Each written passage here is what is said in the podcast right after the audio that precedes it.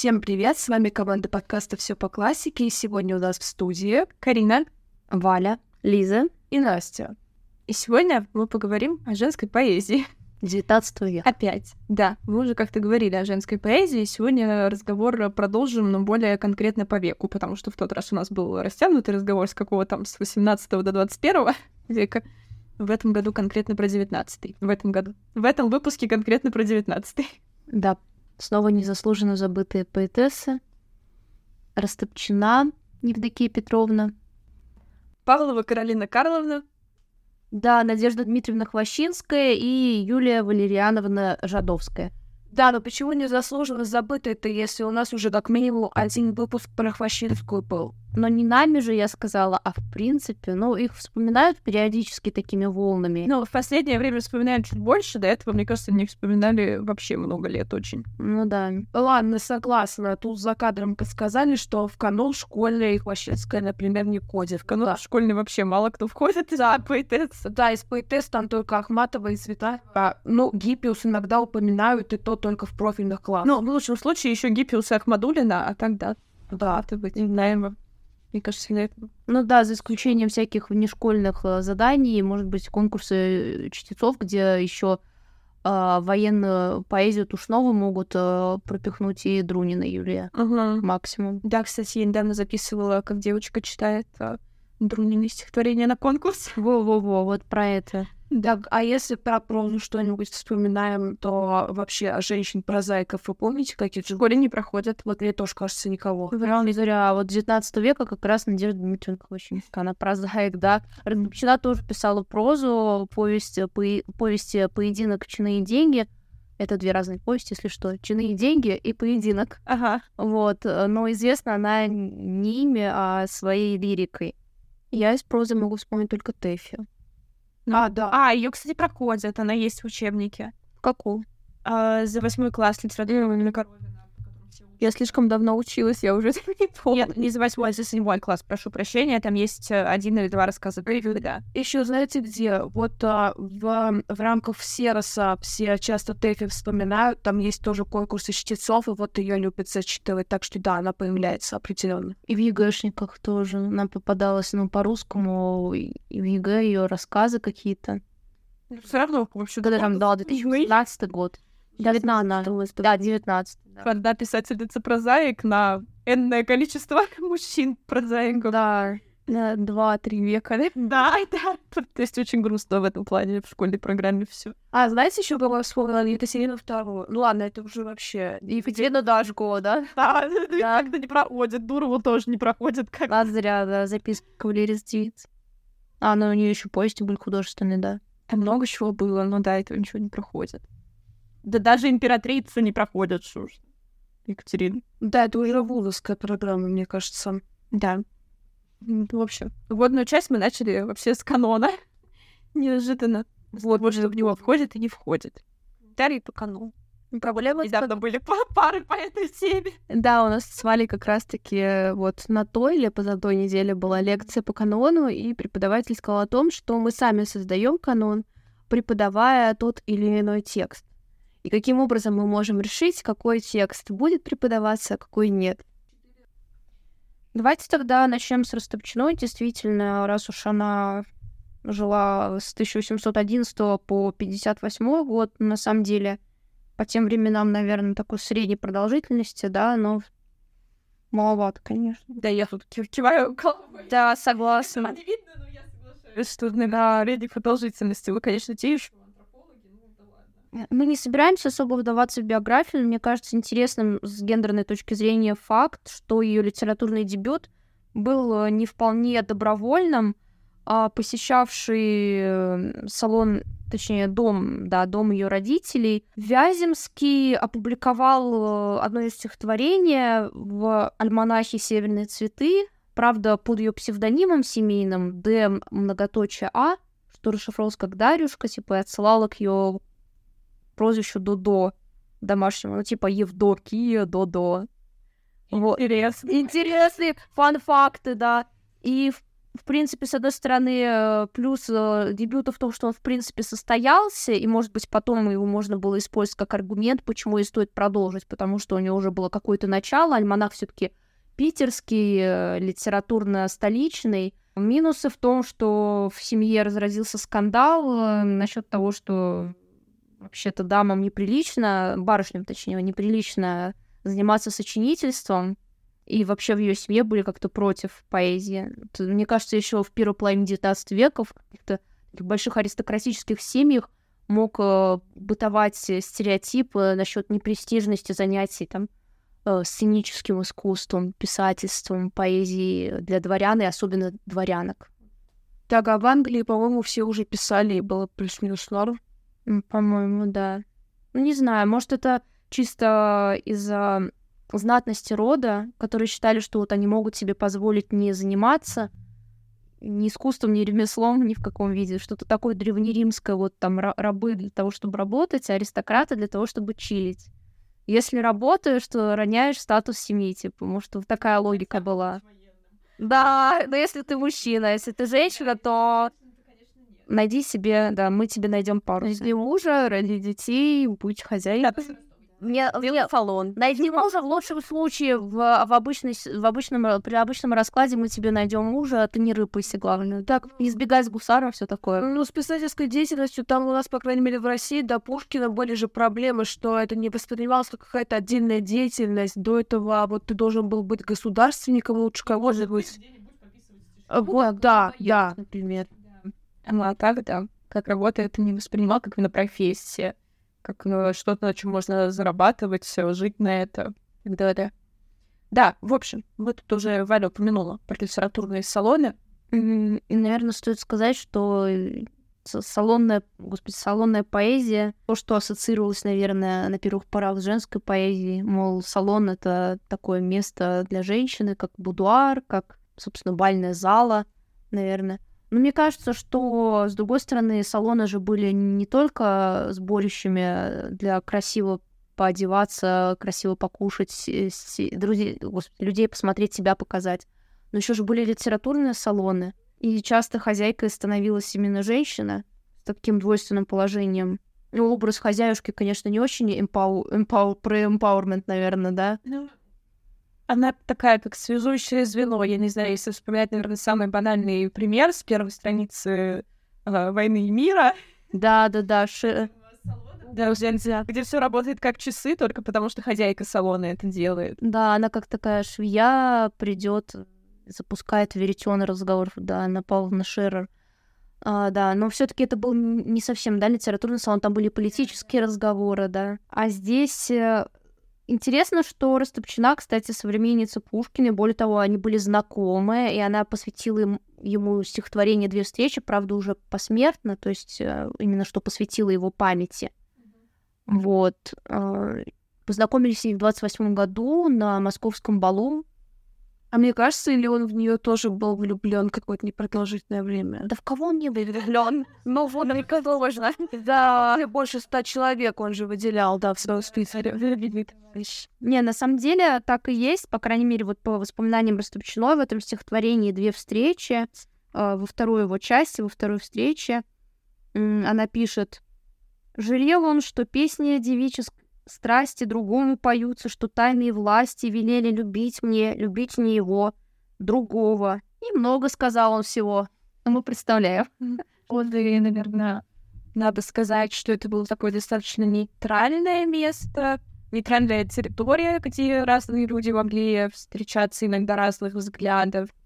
И вот, ну, я тут сижу, смотрю в книгу Ирины Савкиной, говоря про все это, э, про то, что, в принципе, законодательницей вкусов э, моды и всего была как раз-таки женщина в салоне, которая этим салоном советовала. Заправляла, да, можно сказать. Здесь выбрать.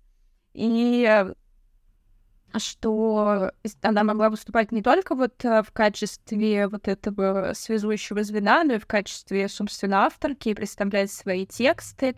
Единственным, конечно, было таким спорным моментом, потому что в салоне еще был этикет, и хозяйке обязательно было говорить комплименты, поэтому мнения, наверное, не всегда могли быть объективными.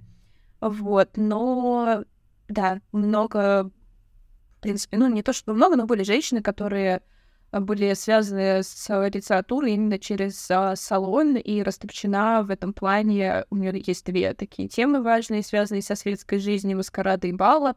И мне кажется, к салону они тоже, в принципе, имеют какое-то отношение.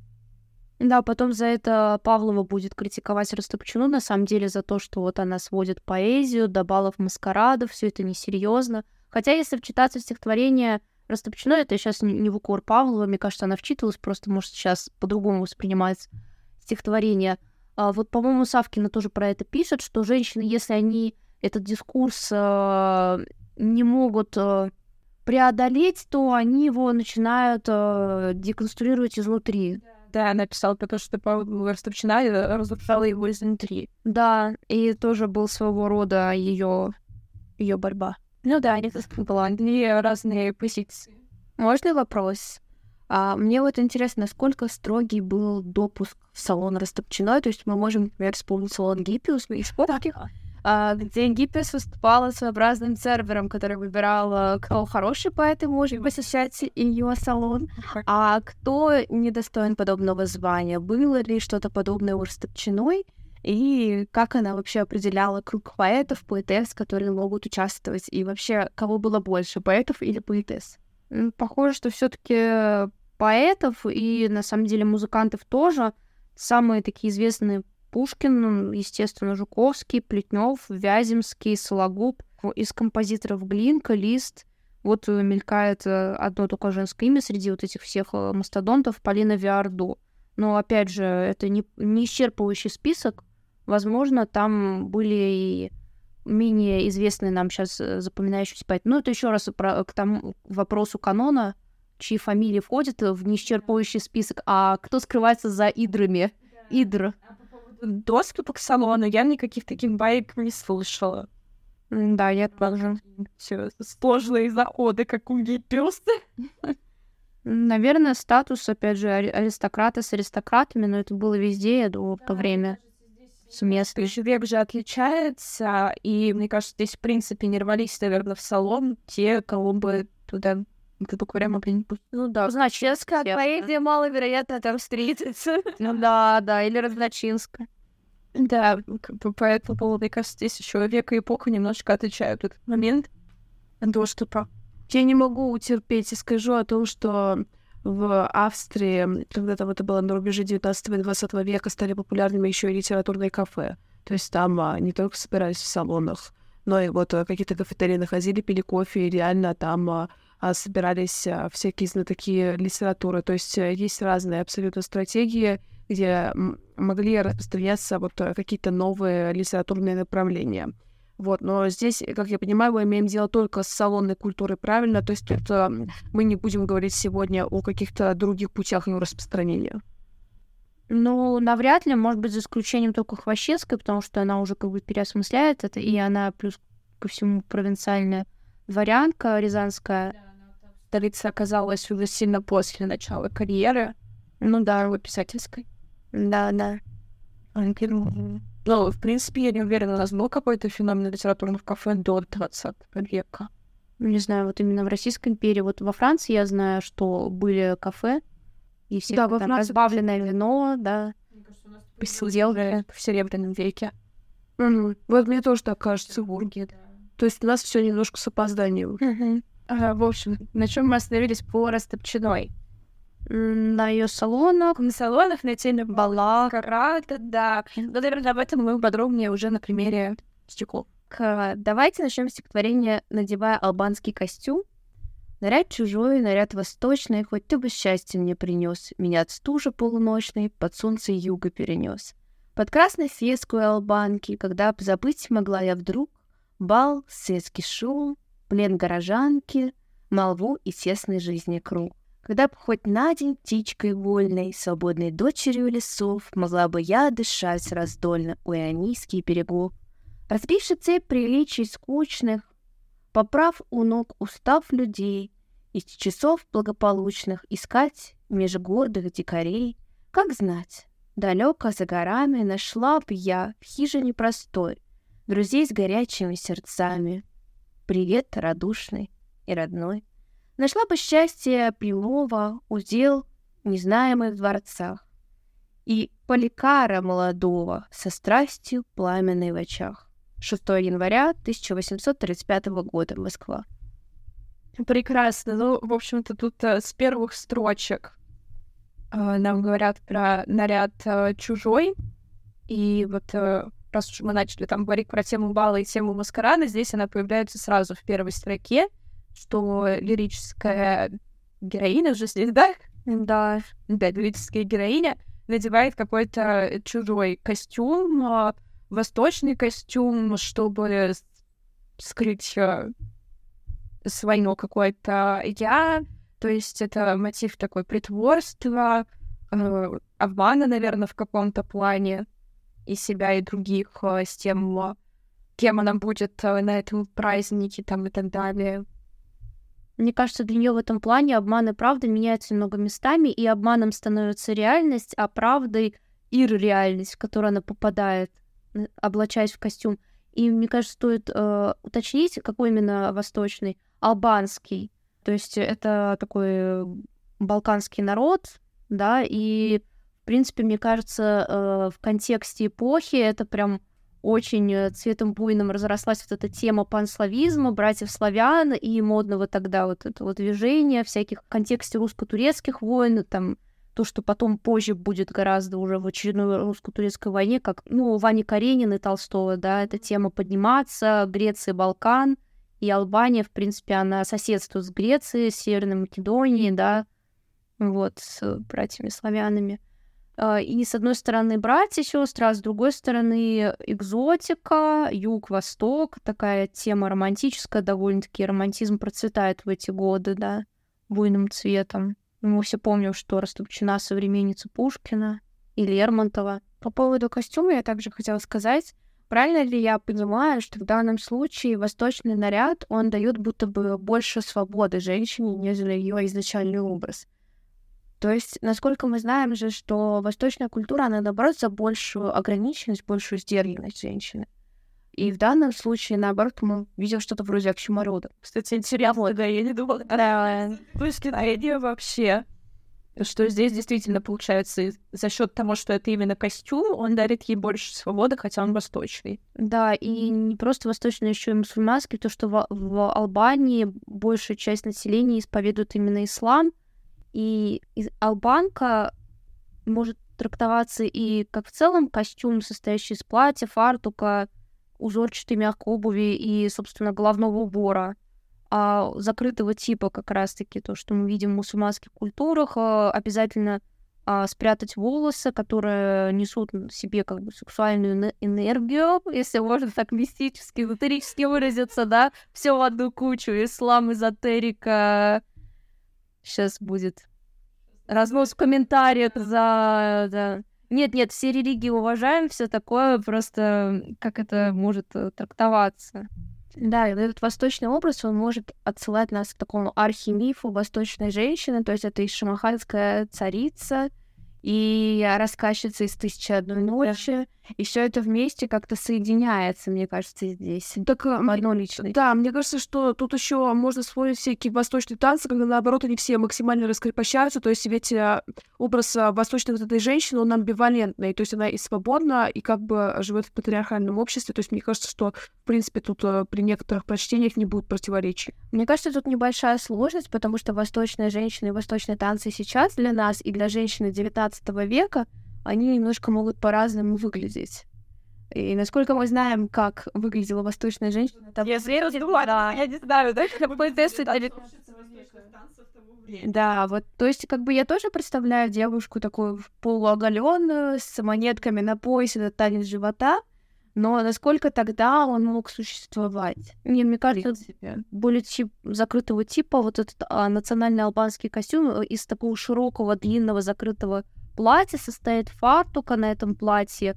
Собственно, албанки головного убора обычно прямоугольной или треугольной формы. Да, здесь красного цвета, то есть можно ли это уж трактовать как страстность. Вот, и э, обуви тоже такой узорчатый, расшитый, то есть вполне себе такой вот благообразный образ. Да, я сейчас открыл просто вид, Да. на него посмотри. И просто если для албанцев и албанок э, уже в значении народности этот костюм имеет такое, может быть, сакральное значение, символическое, особенно, то здесь для нее это скорее как украшение. Да, здесь вот тоже интересно не только гендерный аспект этого интересен, может быть, но и деколониалка, постколониалка, вот это все. То, что для одной культуры это там выстраданная история, для другой культуры это, ой, как прикольно, интересно, Сария. Другой культу- Для другой культуры это наряд, Ну да, спрятаться на балу. Ну да, да. Идя дальше по стихотворению. Здесь еще она себя сравнивает, э, вот прям обсуждали, я уже и забыла, что она в третьей строфе себя сравнивает с птицей. Тоже такое вроде бы достаточно простое сравнение, но дальше еще возникает дочь лесов, которая могла бы споко- свободно дышать. То есть героиню лирическую явно ограничивает какая-то ее нынешняя жизнь, э, видимо, в городе. Я не знаю, насколько биографичный вообще стихи Мне кажется, довольно биографичные. Э, Мы помним, что да, в семье ее не очень одобряли литературные занятия. И, э, собственно, брак один у нее мог сложиться по любви, но, но ему не дали ходу ее родственники, причем даже нельзя сказать родители, скорее бабушка и тетки, тетушки. А, Они подыскали ей другую партию, более выгодную, как тогда представлялось, но брак получился от этого несчастливым, несчастным, несчастливым, короче, не по любви. Но для той эпохи это ха-ха классик. Вот, поэтому... Тут вот героиня очень хочет э, разбить цепь приличий. Ну да. Но как еще, если брак не по любви, то любви ищут. Но здесь вообще, мне кажется, не про любовь, скорее, а про свободу, не свободу. Вообще очень ан- антитетичное стихотворение, построено на антитезе, романтической антитезе развращенного города, гимблы да, да, и свободной природы, отсюда образ птиц. И птица, и хижина, очевидно, где-то в лесу, типа, вряд ли это хижина посреди Москвы. Ну да, палатка.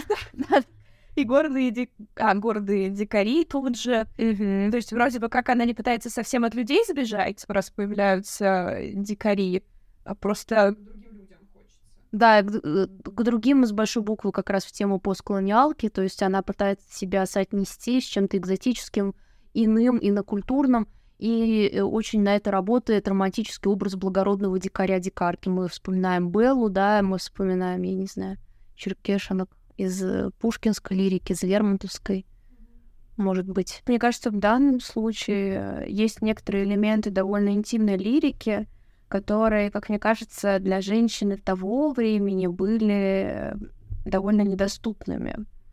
И, скорее всего, подвергали довольно сильной критике. То есть и Поликара молодого со страстью пламенной в очах, э, мне кажется, женщине было недоступно подобное. Ну, по крайней мере, говорить о подобном. Да, в поэзии Пушкина мы можем увидеть много его там тех же самых похождениях, но в женской поэзии, мне кажется, это сильно Да, бывало. Женские поэ- стихи должны были быть такими страдальческими по любви. Ну как, не должны были быть в плане представления общества, какими они должны были быть. Да, это, наверное, только в начале 20 века, да, плюс-минус э, стало все меняться. Ну, то есть э, женщина как-то больше стала писать о своих похождениях. Ну, не то чтобы тоже сразу активно. Ну, да, процесс явно был быстрый. Только Ахматовый. Ну, то есть до Серебряного века, да, совсем все было плохо с этим. Да, об этом меньше говорили. Ну, Кстати, в постколониальной, э, господи, в постколониальном свете Поликара мы не обсудили, кто это, а это, по-моему, греческий наемник. То есть Албания нес- несколько раз, по-моему, оккупировалась Грецией в 20 веке, я думаю, и в те времена надо это уточнить, конечно, этот момент. То есть такая, Называли солдат э, греческого или албанского. да, и получается такая романтизация отношений э, албанской девушки с э, греческим оккупантом. Да, такая вот такой вид коллаборационизма. Сейчас будет смешно, если в, то, в те времена Греция еще не оккупировала Албанию. Это уже такое вчитывание из 21-20 века, через 20 Ну да. И да, у меня еще вопрос к нашему стиховеду. Что по размеру и по вообще по ритмике, может быть, это на кого-то похоже или не похоже. четырехстопный ям, четырехстопный, я извиняюсь, но четырехстопный ям похож на всех. Поэтому в данном случае вот так вот. Я вообще не стиховед просто ни разу. И э, мужская, женская клаузура тоже. Все стандарт. Перекрестная риф. Это просто самый стандартный ям. Скорее всего, она, возможно, кому-то подражала из поэтов того времени, потому что там Пушкину Жуковскому можно было подражать, потому что Пушкин явно писал много четырехстопным ямбом и пятистопным, да, тоже. Ну да. Но замечу для слушателей, что далеко не только Пушкин писал этим размером, потому что как-то я в Олимпиаде написала, что вот четырехстопный ямб, наверное, ориентируется на Пушкина, и мне написали очень негативный комментарий, такой язвительный, да, что это не только Пушкин делал, это общая особенность до начала, особенно 20 века. Вот огромное количество текстов, э, написанных четырехстопным ямбом, вот э, ровно то же самое, что и здесь, чередование мужских и женских ри- рифм. То есть запомните, что это один из типовых как бы размеров. А, кстати, у меня тоже вопрос по чередованию. А какой эффект за счет этого может создаваться такой плавности, напевности? чередование мужских и женских риф. Не что оно дает. Классика. Но здесь то, что я смотрю, хоть ты бы счастье мне принес, она использует довольно мало перехив, то есть у нее довольно стопобойный ям, что может отсылать нас к немецкой традиции, где практически не было перихив, то есть mm-hmm. э, к раннему Ломоносову, который как раз-таки ассимилировал немецкий ям на русской почве, и таким образом в русском языке появилась силоботоника. Но тут довольно спорный момент, потому что не только Ломоносов этим занимался, но и другие исследователи, поэты. Просто кто-то брал фразу немецкий ям, а кто-то старался самостоятельно создать свою щелботонь. Знала немецкий, вполне возможно, что она да. немецких стихов прочла и... Но ям явно стопобойный, вот то, что я вижу, меня от стужи полуночный. То есть у нас полуночный есть один перихий, под солнце юга перенес еще один перехи. То есть перехи, скорее всего, на третьей стопе, что тоже логично, потому что четырех, четырехстопном ямбе вообще в русском стихе обязательно четвертая стопа должна быть ударная, это константа. Так, не забывайте, это идет понижение третьей стопы. Лиза, не забывайте, что у нас это слушатели могут э, быть э, по роду деятельности не филологами. Вот это было достаточно сложно. Вот э, давайте как это подведем какой-нибудь краткий итог. Как итог? Чего только начали? А, да, конечно. Отлегло. Задала ты мне задачку просто объяснить, что такое вот лобой я стандарт, да, вот который использовался часто. А, перихи — это сбив в ритме. Да, Ой. перихи — это пропуск э, метрического ударения. Да, есть э, технически если четырехстопный ям должно быть четыре ударения. Перихи одного нет, значит, это перихи. Также с пандей это внеметрическое ударение лишнее. То есть в месте, где оно не должно стоять, оно стоит. Но в данном случае с пандеев я не вижу, перихи есть, но они в основном на третьей стопе, что закономерно, потому что четвертая стопа ударяется всегда, и за счет этого должно быть какое-либо понижение. Потому что если будет всегда ударно, это слишком тяжелое стихотворение. Скажем так. Все прекрасно. Но вроде как это похоже на стих после переходного периода, ну, после Пушкин. Ну да, в общем, стало понятнее, спасибо. Да. Так, есть еще какие-нибудь комментарии по этому стихотворению? Мне кажется, мы исчерпали исчерп... А, еще могу сказать, что, скорее всего, это интернирующий профиль ударности, потому что я... Комментарий, что такое интернирующий? Альтернирующий... Этого даже я не помню, я была с тобой один год на тесте, я уж... А, что это такое? А, альтернирующий профиль ударности предполагает то, что вторая и четвертая стопа у нас ударяются наиболее часто, и за счет этого идет понижение первой и третьей стопы. Ага. А также существует рамочный профиль ударности. Он был популярен, во-первых, до переходного периода 14 и так далее. Там, короче, 10 лет, пока я устаканивался. И из этого 1800. А, и, короче, рамочный профиль ударности снова возвращается к нам в 20 веке. Многие поэты им пишут. А, это ударность первого и четвертого икта — и за счет этого у нас идет перехи на второй и третьей стопе. То есть, а, получается, первая, четвертая максимум ударности, и центр проседает, больше перехи ударения, но эти стихи вы сразу слышите. Это ты их сразу слышишь. Я вообще не слышу. По прозе. Да. Ладно, раз мы исчерпали, то перейдем к следующему. Да, либо перечислим, что было еще два стихотворения, как минимум, таких канонических. Маскарадных? Да. Зачем я люблю маскарады и искушения. Да, давайте перейдем к Павловой. Давайте скажем, что да, у... Тогда мы от uh, Ростовчиной и от uh, бальной uh, темы маскарадной перейдем к Павловой. Да. И к ее посвящениям графине Растопчино. У нас как минимум три таких э, изучаемых, воспроизводимых, э, так сказать, ну, в каноне не получится, на, на, наверное, все таки в таком женском каноне, если можно так выразиться, э, в намечающемся, то это «Мы современница графиня», «Графиня Растопчиной» и поэма «Три души». Ну, про поэму, очевидно, говорить не будем, это будет долго. Да. Ну, можем, в принципе, и графине Растопчиной. Когда мы читаем графине Растопчиной стихотворение, как сердцу вашего внушили, к родной Москве такую спесь. Ее ж любимицы не выли, так мирно расцветали здесь. Не вас должна в сует гордыни вести к хуре своей страны, хоть петербургская графиня, вы москвитянкой рождены. Когда бы не в Старом Граде этом впервые на свет взглянули вы, быть может, не были поэтом теперь на берегах Невы. Москва была ту благостыня, в ней разыгрались ваши сны. Хоть петербургская графиня, вы москвитянкой рождены. Узель Москвы первопрестольные вам мертв и скучен дивный вид. Пред ней, хоть памятью невольной, Ужель ваш взор не заблестит? Уже для сердца там пустыня, где мчались дни его весны? Хоть петербургская графиня, вы москвитянкой рождены. Или ваших дум не зажигая, люби вам душу не вселя. Вас прикрывала сень родная, семисолетнего Кремля. Здесь духа русского святыня, живая вера старины, здесь петербургская графиня. Вы москвитянкой рождены. Написано было стихотворение в 1841 году. Ага, то есть э, не получится притянуть за уши. Эм, время работы растопчен, растопчено в журнале «Москвитянин» после 45 -го года. Тоже будет анахронизм, ревизионизм и вот это вот все.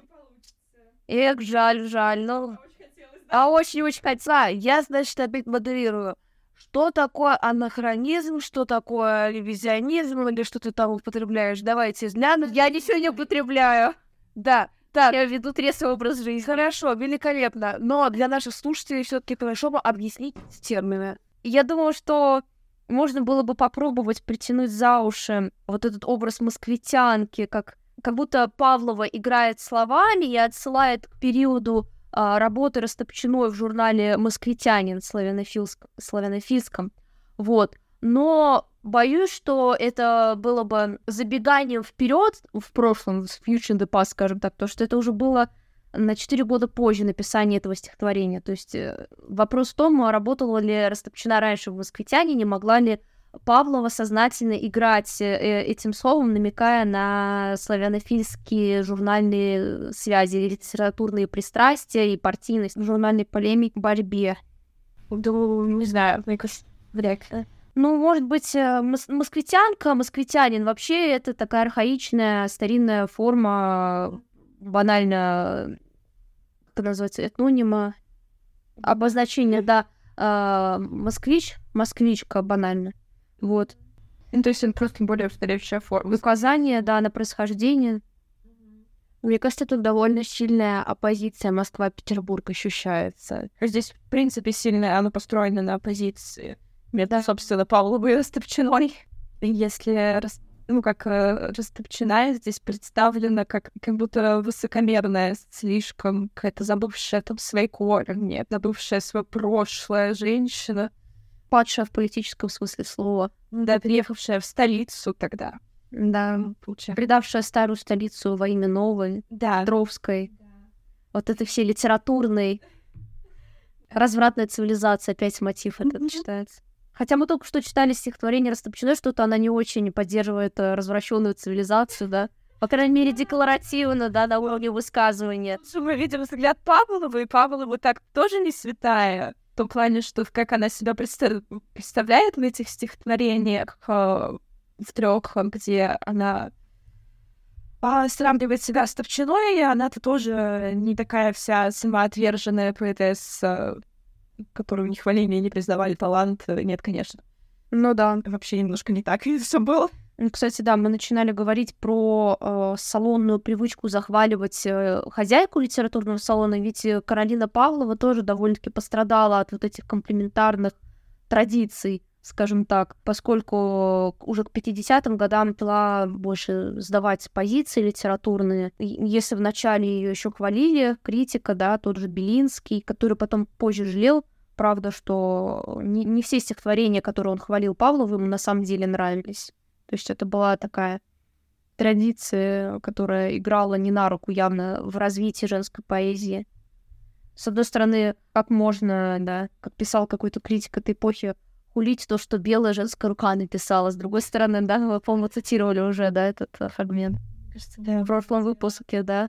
С другой стороны, вот к чему это могло приводить. Да, я, кстати, вот я сейчас смотрю на два стихотворения рядом, графиня Растопчиной и современница графиня, они так похожи. Ну да, в принципе, та же оппозиция Москвы-Петербург. Да, да, это сует рабыня, су сует, да. сует рабыня, сует гордыня. Mm. То есть они очень друг на друга похожи. Да, и вот как э, Павлова пишет в стихотворении «Мы современница графиня», в последней строфе «И отдаю я просто мужу свои стихи на строгий суд». Вот Павлов тоже был литератором, который э, больше в начале э, их брака э, был на пике литературной карьеры, там какие-то три повести издал, их хвалили. В смысле как мужу, а не как мужчине. Да, мужу как ее Павлову. Вот. Ну, но они, по-моему, развелись. Кстати, что до 19 века прям странно. А по какому предлогу, скажем так? Там же просто так нельзя было. Ну вот, кто кого застукал в спальне? Я думала, что так предлоги, да, либо измена, либо не может э, выполнять свои супружеские обязанности. Да, не может родить, например. Или родить, Да, или, например, куда-то пропала, не появляется там 10 лет. Да-да-да, пропал без вести. Пропал, всегда ни днем раньше, ни днем позже. Ну, в общем, а потом муж начал уже немного ревновать э, собственную жену Павлову к литературной славе, потому что она продолжала заниматься творчеством и издавать стихи, в то время как его карьера уже пошла на спад после из- издательства и э, критического признания тех трех повестей. Вот. Это из полного собрания сочинений вступительной статьи mm-hmm. Каролин Павловна 20 век Павловой. Вот, и она противопоставляет себя поэтому Растопчиной, что вот э, я веду такую спокойную супружескую семейную жизнь спокойную. Да, еще, кстати, мне показалось, здесь такой довольно возвышенный язык. Ну да, Павлова вообще идентифицировала себя славянофилами, они такое любили. Вот да, архаизм сравнению с Ростовчиной на контрасте сейчас вот прям прочитав друг за другом, оно какое действительно более открыто, кукулее, сует, те же. Суета, сует, суета библейская вспоминается, да изумительный. Вот, ага. В общем, как-то так очень прям действительно пословят Высокопарно, очень много поэтизма. Да. Ну вот э, Павлова уличает э, в этом стихотворении «Мы современница графиня» Растопчину в жор-сандизме, но мы же помним, что Растопчина, она особо не причисляла себя к жор-сандизму, она где-то Сиренскина. Объясните, пожалуйста, что такое жор-сандизм? Ну, жор-санд — это вообще литературный псевдоним мужской французской писательницы того времени, очень популярный, который потом и Достоевский в «Бесах» с ее последовательницами и последователями высмеивал. Вот как э, такая одна из первопроходец женского движения в этом женском вопросе. И ранний Белинский тоже выступал против симонизма, журсандизма, эмансипации, как чего-то такого вульгарного, развращающего нрава. Правда, потом переменил свое к ним отношение уже в поздние годы к сенсимонизму, к, э, и к журсандизму. Симонизму, считай. Он потом переключился на кого-то другого, кого он постоянно ругал. Да, все время кого-то ругать, это кредо, критика. Алла, блин, тогда несколько статей Белинского, и там был какой-то один писатель, ну ладно, не суть вообще дело. Из провока в леваки, в общем. Белинский его только не хвалил, и кого-то в Да, потому что, как его взгляда, Белинский написал предисловие к собранию сочинений Кольцова. Вот кому-кому, но как бы к народному поэту, где он описывает, какой он хороший. Ну, там он как бы первые стихи его засрал, не суть. Он сказал, что они полностью пушкинско-жуковские, подражания, ля-ля-ля, тополя. Но вот как только у него появляется пятисложник, то все. При признание поперло. А это ранее Белинский был или уже такой? Не, не вспомню сейчас. Ну ладно, это очень чисто. Когда вышел собрание сочинений, я просто недавно разбирала Кольцова. Э, для статистики, для доклада по Клычкову мне было нужно его найти, и вот я как раз почитала это все. Но сам факт того, что вот и там он критиковал, и тут-то там вот сделал, сделал, и даже крестьянскую поэзию немножко и поругал, и похвалил. Тут же заскочил на огонек крестьянской поэзии. Ой, дорогие мои любимые, а можно откатиться к Растопчину и вспомнить одно из стихотворений? Просто мне кажется несправедливым то, что мы запомним, и получается, наши слушатели и слушательницы могут запомнить Растопчину как исключительно певицу балов, маскарадов, э, такого вот легкого воздушного танцевального, ведь она еще писала гражданскую лирику, например, страдальцам, посвященной декабристам. В принципе, неудивительно, что это стихотворение именно оно было опубликовано в советском сборнике. Мы все помним культ декабристов. Да. Ну давайте. Кому сидеть, да. Значит, эпиграф. Но где, скажи, когда была без жертв искуплена свобода? Кондратий Рылеев. В принципе, уже начиная с эпиграфа, вполне характерно. Революционный поэт, один из повешенных, казненных декабристов. Соотчичи мои, заступники свободы, о вы, изгнанники, за правду и закон, нет, вас не оскорбят проклятием народы, вы не услышите укор земных племен. Пусть вас гнетет, казнит отмщение самовластия, Пусть смеют вас винить тирановы рабы, но ваш тернистый путь, ваш крест, он стоит счастья. Он выше всех даров изменчивой судьбы. Хоть вам не удалось исполнить подвиг мести и рабства иго снять с России молодой, но вы страдаете для Родины и чести, и мы признание вам платим долг святой.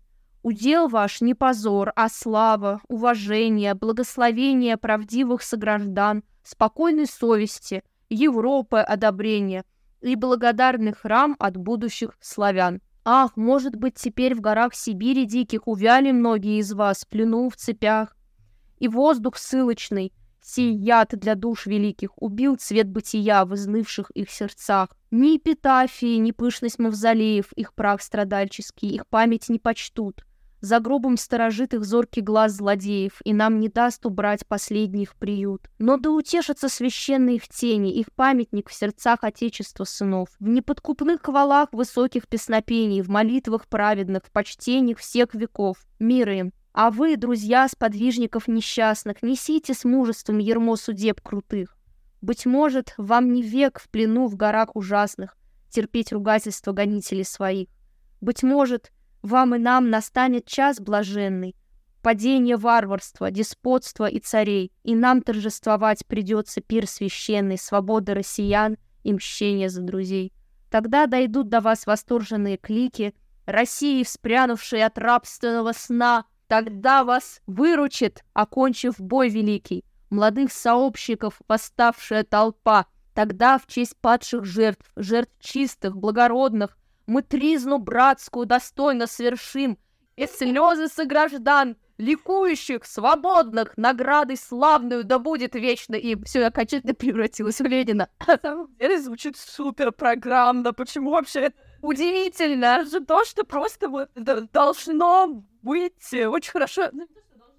Оно было в 79 году в издательстве «Советская Россия». Мне кажется, это вот то, что очень хорошо бы смотрелось вообще в э, учебнике по литературе, очень как-то органично вот писалось, вот оно очень звучит очень на самом деле, да. И странно, что Растопчина вот запомнилась именно как бальным маскарадным. Мы видим прям вот пафос Некрасова. Прям пафос, я не знаю, раннего Маяковского. Был ли у раннего Маяковского пафос?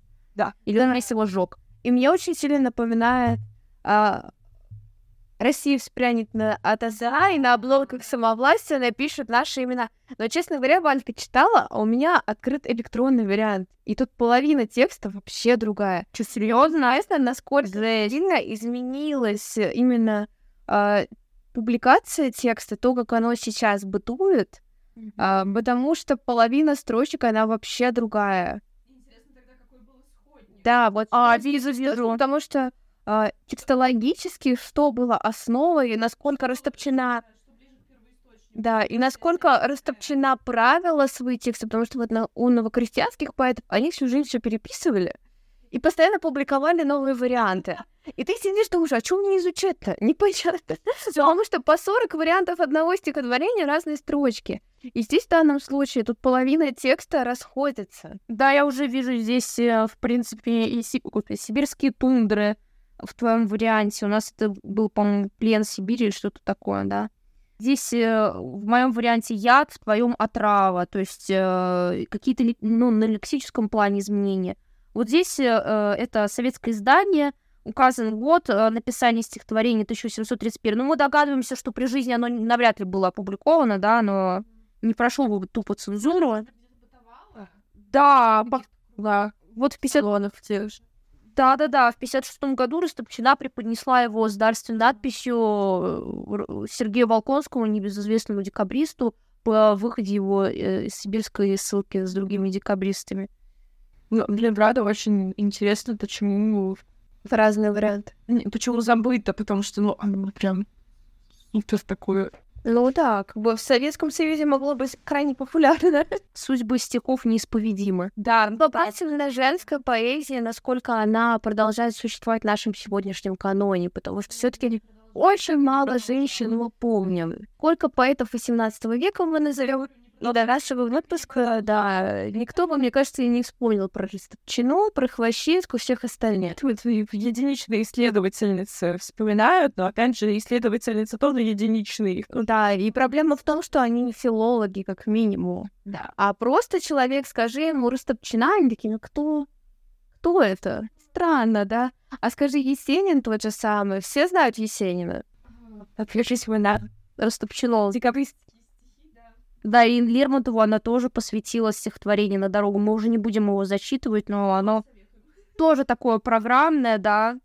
А раз уж мы вернулись обратно, это человек, к кому мы движемся дальше с Павловой, я думаю. Да, я думаю, более-менее, да. Да. Может быть, к Жадовской? Она пораньше будет. Можно сказать, что в каноне все таки эти поэтессы, может быть, и остались, просто с неожиданной стороны в музыкальном, как ни странно, в романсах.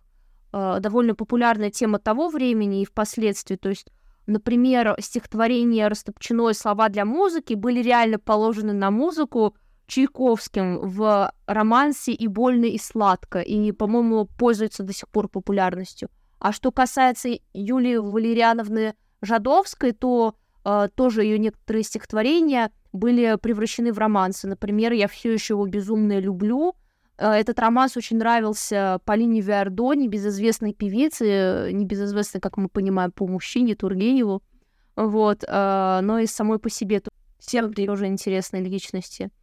Вот. И другие композиторы тоже писали э, музыку на ее стихи, Рахманинов и другие, здесь менее известные, Политов Иванов, Глиер. И Глинка, Доргомышский, например, стихотворение «Ты скоро меня позабудешь», и стихотворение Нива было хрестоматийное одно время, и грустная картина, то есть э, такие социальные несправедливости некрасовского толка. Ну, в принципе, неудивительно, что они в советские годы э, печа- перепечатывались, в принципе, понятно. Да, к Жадовской и интересные факты с биографией ее, она была влюблена в своего учителя, но влюбленность это была несчастная, и она много, многожды этот мотив переосмысляла в своей поэзии несчастной влюбленности, пронесла его сквозь жизнь. Ну, как вот здесь освещается. Вот Настя теперь прочитает стихотворение одно ее. Все бы я теперь сидела да глядела. Я глядела бы на все на ясное небо, на ясное небо, да на вечернюю зорю, как заря на западе потухает, как на небе зажигаются звезды, как вдали собираются тучи, и по ним молния пробегает. Все бы я теперь сидела да глядела. Я глядела бы все на чистое поле. Там вдали чернеет лес дремучий, а в лесу гуляет вольный ветер. Деревам чудные речи шепчут. Эти речи для нас непонятны. Эти речи цветы понимают. Им, внимая, головки склоняют, раскрывая душистые листочки. Все бы я теперь сидела да а на сердце тоска, будто камень. На глазах пробиваются слезы, как бывало, глядела другу в очи. Вся душа моя счастьем трепетала. В моем сердце весна расцветала. Вместо солнца любовь светила. Век бы целый на него я глядела. Стихотворение 1847 года. Как же не хватает Лизы спросить, что это тоника или силабика? Потому что мы выбирали сейчас сидели, какое стихотворение читать, и я почему-то... Мне понравилось это, потому что оно интересное по звучанию. Это белый стих, получается, то есть он без рифма написан? Ну, получается, да, я сама вот сейчас его увидела и удивилась, что это такое. Вот я не могу понять. Что-то народное фольклор, да. Правда, отдает чем-то очень народным, таким, что могло бы быть очень э, запи... таким затяжным, таким немножко подвывающим. Так, песенным. Подвывающий, это на романс похоже. Ну или народная песня, такая вот э, в поле выйдешь и там посевная. Да. Романтично, романтично. Да. В этом что-то есть. Не знаю, мне, может быть, что просто по набору слов как-то отдает чем-то таким вот каким-то. Тоже тема воли-волюшки, yeah. такого, да. И ударения тут, по-моему, меняются. Там где-то даже стали молния. Кстати, вот эта молния, тут вообще, я вот только сейчас увидела ударение на «я». Тут вообще должно быть, и по ним молния пробегает. Это что такое? Что-то древнерусское, молния, да. Через «ер» писалось молния, да. Кажется, достаточно необычный выбор, в принципе, для э, по, по стилю. Откуда она? Она вообще родом из Ярославской губернии, из области, а так запомнилась, наверное, как Костромская поэтесса. И там тоже память какую-то чтут ее в Костроме. Вы думаете, что это какие-то диалектные черты или как? Может быть. Ну, выбор какой-то очень интересный стилистический, такой немного древнерусский, что ли. И сама тематика, ну, то есть если до этого мы читали городские стихи, а, московские, петербургские, то здесь такой перескок на какую-то более деревенскую тематику. Если а, Ростовчина писала про то, что она хотела бы жить там где-то с дикарями на природе, то здесь как будто лирическая героиня уже об этом да. пейзаже. Мечты сбываются, так сказать. Может, еще Ниву прочитаешь, Настя? Там должна быть она, вот это тоже да. Матина. Нива — это следующий, да, текст? А, она, вот, она... Ниже. Да. Угу. Так, Нива моя Нива, Нива золотая, Зреешь ты на солнце, колос наливая, По тебе от ветру, словно в синем море, Волны так и ходят, ходят на просторе. Над тобой с песней жаворонок вьется, Над тобой и туча грозно пронесется. Зреешь ты и спеешь, колос наливая, О людских заботах ничего не зная.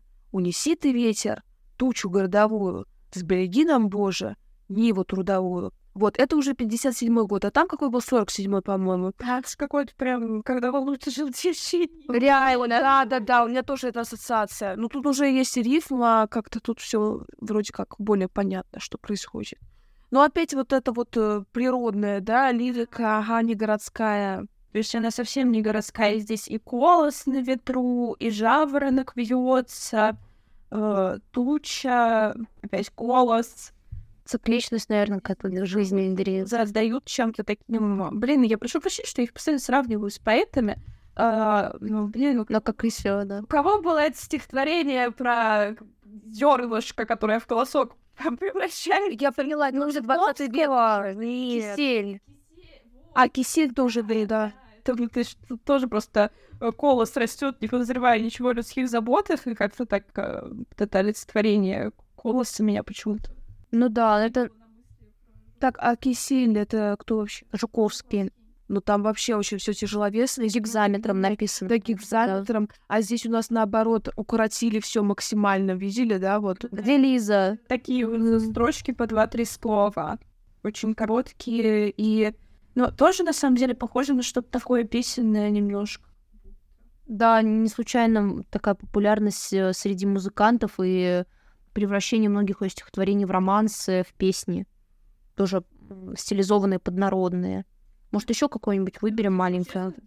Все неожиданно, потому что, ну, я, в принципе, я не, не так часто читаю, наверное, поэзию, как прозу, а, и женских стихов тоже я читала не так много, и в основном, наверное, все таки городских каких-то, либо философских, а вот таких а, прям а, природных, с пейзажами, с какими-то мотивами где, к деревенским ближе, как-то я не читала в больших количествах, и как-то очень неожиданно. Да, нам правда срочно нужна Лиза, у нее там новокрестьянские все эти поэты. Точно, она сейчас изучает новокрестьянских поэтов. Так, ну-ка. Так, э, Николаю Некрасову, ага. Стих твой звучит непритворным страданием, будто из крови и слез он восстал. Полный ко благу могучим призванием, многим глубоко он в сердце запал. Он неприятно счастливца смущает, гордость и спесь восстают на него. Он эгоизм глубоко потрясает, Верь мне, не скоро забудут его. Льнут к нему чутким, внимательным ухом. Души, измятые жизни грозой, внемлют ему все скорбящие духом, все угнетенные сильной рукой. Опять 57 год, как и предыдущее стихотворение, но оно как будто вообще другое. В жанре послания, да, такого даже не дружеского, я бы сказала, а гражданского скорее напоминает к страдальцам немножко, может быть, в чем-то. Да, мне тоже так показалось. Здесь, ну, вот этот поэт, поэт, во-первых. Угу. И, ну, учитывая, наверное, тематику лирики Некрасова, оно не могло быть э, другим. Но и здесь совсем меняется язык по сравнению. Ну да, под жанр как бы подгоняется лексическое наполнение. Тут. То есть, в принципе, у нее все очень вариативно это не одинаковые стихи, которые все звучат как один, и все с одним набором лексики. Просто вот когда мы говорили про Павлову, я смотрела у нее прям на эти два стиха рядом. И они прям очень похожи. Ну да, и... Быть, это тоже у нас такая выборка просто была. Да, такая выборка обе Растопчиной, такие инвективно-обличительные стихотворения у Павловой были. Да, а тут вот прям мы прочитали три стихотворения, и два тоже похожи, а третье вот совсем, совсем другое. И мне кажется, тоже достаточно характерно характерные, наверное, для того времени вот эти послания. Вот читали про декабристов, вот на это похоже. Да, да. Тоже гражданская лирика. Гражданские, и это просто еще к теме того, что вообще было не принято женщинам писать на гражданские темы. А, и они должны были писать о любви, семье, семье, о каких-то своих переживаниях, а, а говорить о философии и политике было не принято. Но, как мы видим, все равно они говорили. И Ростовчина говорила, и Павлова тоже были у по такие стихи. Да, Жадовской мы их видим. То есть, э, несмотря на то, как было принято, все равно женская поэзия не ограничивалась э, стихами о любви, семье, детях, очаге. Ну да. Прости, господи. Ну, а дети, где вы вообще видели лирику? Да, типа... Это скорее проза педагогическая какая-нибудь, да? вроде. Я считалось, что женщины должны так писать, а по сути они так вообще не писали. Ну да. Ну, а о любви, а кто бы не писал о любви? Мужчины как будто не писали они. Что они только не писали. Ну, это как с песнями, которые почти все о любви. Также стихотворения тоже очень много. Ага. Давайте перейдем к Хвощинской, наверное, к Надежде Дмитриевне. Мы уже обсуждали в, в одном из предыдущих э, выпусков ее э, прозу, ос- особенно повести, по-моему, только повести. Да. Ну, ведь уже она еще была поэтессой, она писала стихи, а, на ранних этапах своего творческого пути, да. Правда, потом она уже совсем отошла от поэзии э, в, в сторону прозы, критики, переводов. И мне кажется, кстати, многие писатели такой путь у них был. Да. Стихов к прозе. Да, я думаю, вполне так э, типичная история. Погодите, почти все писатели когда-либо писали стихотворение тоже. Я думаю, да, пробовали себя хотя бы разок. Э, ну вот есть писатели, которых я вообще не могу представить их стихов. А между тем, может быть, стихи есть просто глубоко в столе, в личном архиве, о чем писатели говорили шепотом, только наедине с самими собой при луне. Ну, потому что, как правило, писатели, они здорово пишут романы, например, какие-нибудь, а стихи плохо, а поэты, наоборот, обычно хуже в прозе что-то пишут, да. А вот как Тургенев известен как прозаик, а его стихотворение уже вообще вне канона выпали давно из... Так, что мы почитаем Ващинский? Ну, то я посмотрела... У нас тоже провинциальная вторая писательница. Да, рязанская. И тоже почитается в основном э, как э, Костромская Жадовская, она в Рязани не забывает. А Жадовская писала под псевдонимом или? Я думаю, нет. Это Саханская писала под псевдонимом. Точнее, Кахановская писала под псевдонимом Саханская. Это была частая история. Ну, сейчас перешли к Хвощинской, я сразу подумала про ее псевдонимы многочисленные, про Крестовского. А тут... Да, но стихотворения все таки выходили не столько под псевдонимами, сколько под инициалами. НХ, Н. Ну, как и критика потом выходила под инициалами тоже. Да, такой осторожный литературный дебют, что в любой момент э, можно было сдать назад по своей частной жизни и каким-то ее подробностям. Ну да, тут э, сложно не относиться, если, как говорится, любое слово может быть использовано против вас, и припомнит, э, э, критика может припомнить любой неподходящий момент. Ну давайте вот хотя бы вот это первое 48-го года, одно из ранних. Есть дни. Душа как будто в сон печальный, болезненно томясь погружена. Нет слез у нее о прошлой жизни дальней. О будущем не думает она, и нет забот тревоги настоящей, и незаметно жизнь вокруг идет, и все равно лазурью или блестящей, или тучами одет небесный свод. Все чувства спят. Как имя дать недугу? А он тяжел, болезнь, безвулье, лень. Когда мы ночь встречаем как подругу, и как врага прогнать стремимся день. И сердце спит. Порой воспоминание, боль новое движение даст ему. И чувство есть, чтобы высказать страдания, и слово есть, и вдруг вопрос — к чему? А если дух коварный песнопение, то вырвет мысль и в слово облечет, ж этих слов опомнись от забвения, душа тогда своими не зовет. Затем, что в ней есть луч небес высоких, и гордость есть, и жалобы земной. Она не любит мутного потока, не любит ключ с серебряной струей. Ну вот тут уже вот каким-то более таким интимным стихотворением. Ну да, лирических философ... личного, личных переживаний. Но все же не о любви, не такой стереотипно будуарно зеркально бальное как могло представиться насчет женской поэзии. Оно как будто в общем о каких-то состояниях и чувствах. Да, ну, в принципе, э, женщинам-поэтессам мужской критикой снисходительно дозволялось э, фиксировать свои ощущения, да, как э, в будуарном зеркале отражать вот Посавкины как раз. Что мы тут очень рекламируем Савкина в промежутках? Да, прекрасная книга «Пути, перепутья, тупики русской женской литературы» вышла в НЛО в новом литературном обозрении в разделе... А, да, в серии э, «Гендерные исследования» 2023 года. По-моему, в 22 уже вышел, да? Особенно, да, раздел «Поэзия. Опасный дар для девы» как раз на эту тему. Да. Мы обсуждали тематику стих... стихотворения, да, лиричное такое, философское выражает ее душевное состояние, такое непонятное, да, то ли лень, то ли тяжесть на душе. Да, да, вот тему вечности стихотворения какую-то оно проходит проверку временем, если не забывается по экстралитературным причинам. Вне лица. Еще здесь очень много какого-то образа ночи, сна. Несколько раз вот э, душа как будто в сон печальный, все в каком-то таком, как будто бы полусне. Да, такое зыбкое состояние на грани сна и яви. Вот как бывает в такую пасмурную погоду сонливость одолевает апатия, и как будто сквозь толщу воды все воспринимаешь. Здесь, кстати, воды тоже много. Ну да, дождь. И тучи, и ну, лазурь у меня тоже ассоциируется почему с водой, не знаю, может. Ну, голубой. Да, и в конце ключ с серебряной струей. Почему оно такое какое-то очень... Ну, в принципе, у воды же нет света, это же отражение от неба, и тут тоже как бы в душе поэта отражается, как в воде, состояние природы, погоды, тоже тема поэта и природы. То, как человеческая душа бывает в одном настроении, в одну струю попадает. Да, в общем, философское стихотворение нас тоже потянуло на философию.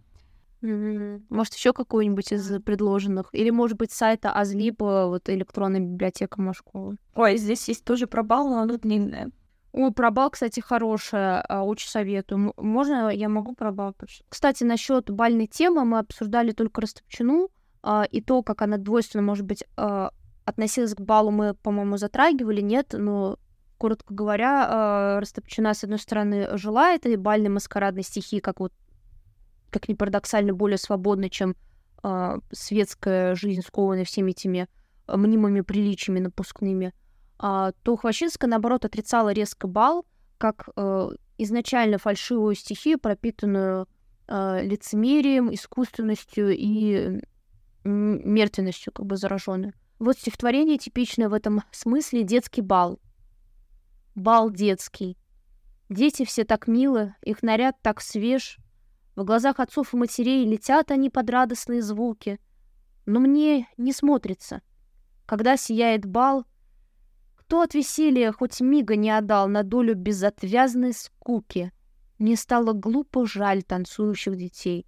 Среди этой тесноты, средь шума злых речей, Тщеславие, что к нам льнет невольно, похвал неискренних и глупого суда, где зависть ранняя и ранняя вражда растут и спеют так привольно. Мне стало душно вдруг и тяжело за них. О, дайте рощу им, рой бабочек золотых, лук пестрый с мягкой муровою. Наряд их стареет, неловок им, не идет. Но что я говорю? Сам крошечный народ не засмеется надо мною? Чего мне вздумалось жалеть о них? Они так полно счастливы, как будто ночи, дни об этом только и мечтали. Так смело счастливо, что ни один наряд, но все, движение, речь, улыбку, смех и взгляд заранее будто изучали. О боже, детский страх и тот в них изучен.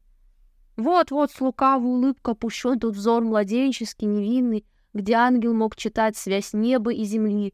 Уста раскрылись отысканы в пыли насмешкой, дерзкой, злостью, длинной. Зачем же это так? За что же? Неужели святого на земле одна лишь колыбель, где света звонкие оковы еще не подняты, где не пора острить, где чуть рожденный слух не может различить еще галопа от рядовы?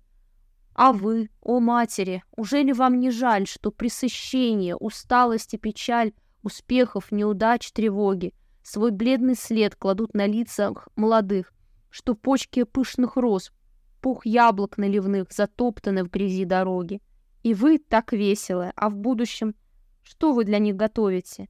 Страсть сплетен, страх молвы, холодность, скуку, отупление заботу вечную о вычурах смешных, способность не щадить ни ближних, ни родных из мести или для развлечения.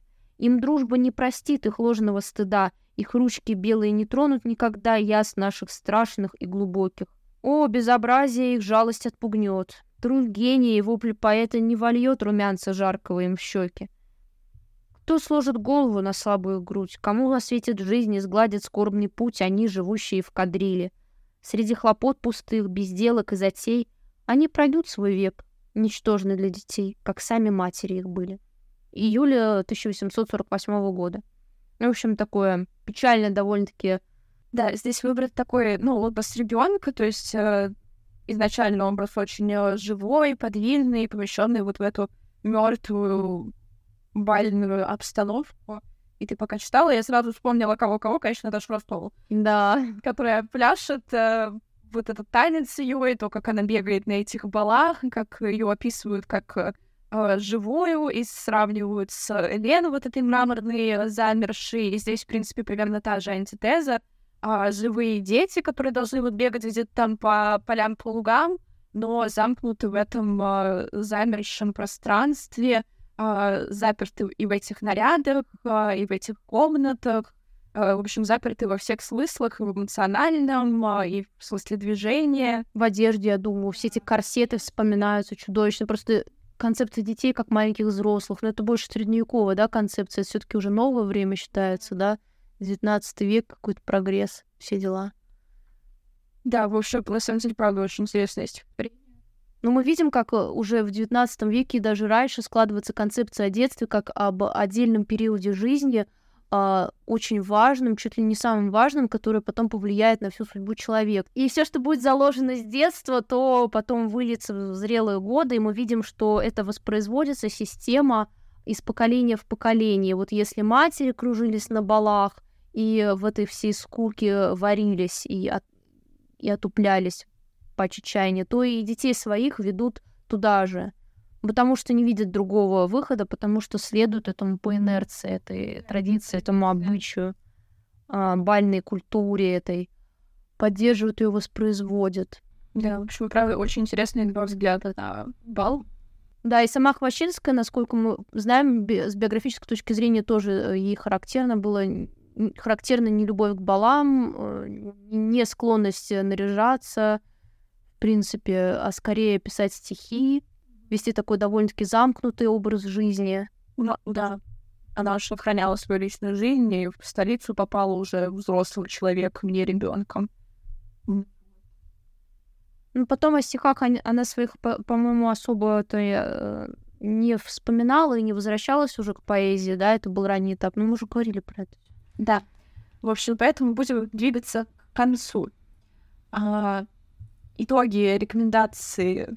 Ну, как мы уже сказали, Савкина, наверное, может быть, еще Я вижу Дороса без шипов, я тоже читала. Мария Нестеренко, но это более ранний, да, этап. Это первая треть 19 века. все таки там больше про Бунина. Ну да, Павлова Растопчина там кратко упоминается. Ну, вот, может быть, вот этот советский сборничек а, «Русские поэтессы XIX века». Я уже говорила, московское издание «Советская Россия» 79-го, вступительной статьей Банникова. Да, они все еще рекомендуют. Да. Даже выпуски про стихи. Вот. В общем, тогда, если никому больше ничего добавить, все. А, хорошо, тогда мы будем с вами прощаться. Спасибо, что слушали нас, а, провели с нами это время. А, подписывайтесь на наши соцсети, следите за обновлениями и всем пока. Пока-пока. Пока.